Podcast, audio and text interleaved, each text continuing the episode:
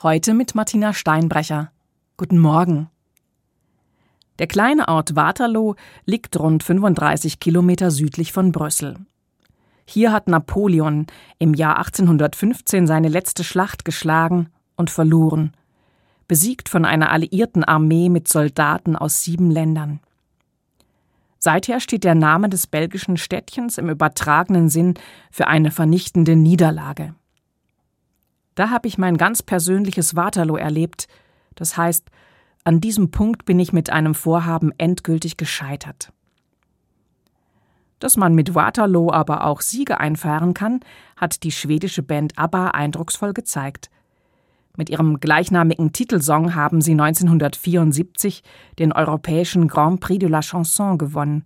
Mit Napoleon hält sich das Lied freilich nicht lange auf.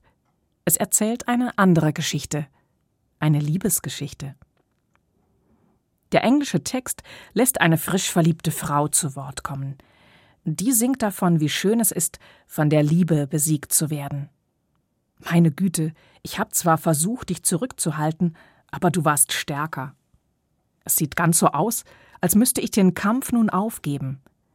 Selbst wenn ich wollte, ich könnte dir nicht mehr entkommen. Mir bleibt nichts anderes übrig, als mich diesem Waterloo zu stellen. Wenn Sie das Lied kennen, es tausendmal mitgesungen oder dazu getanzt haben, werden Sie mir zustimmen. Was für ein fantastischer Untergang. Denn so ist die Liebe. Sie stellt die Welt auf den Kopf, dreht alle Maßstäbe um. Was aussieht wie eine Niederlage, ist in Wirklichkeit ein Gewinn auf der ganzen Linie. Im ABBA-Sound I feel like I win when I lose. Ich fühle mich gerade dann stark, wenn ich mich verliere. Von solchen Verlusten, die sich wie ein Hauptgewinn anfühlen, erzählt auch die Bibel. Im Jesus-O-Ton Wer sein Leben erhalten will, wird es verlieren. Wer sich aber zu mir bekennt und deshalb sein Leben verliert, wird es erhalten. Und dann setzt er noch eins drauf mit der Frage, was hilft es dem Menschen, wenn er die ganze Welt gewinnt, aber mit einer beschädigten Seele durchs Leben läuft?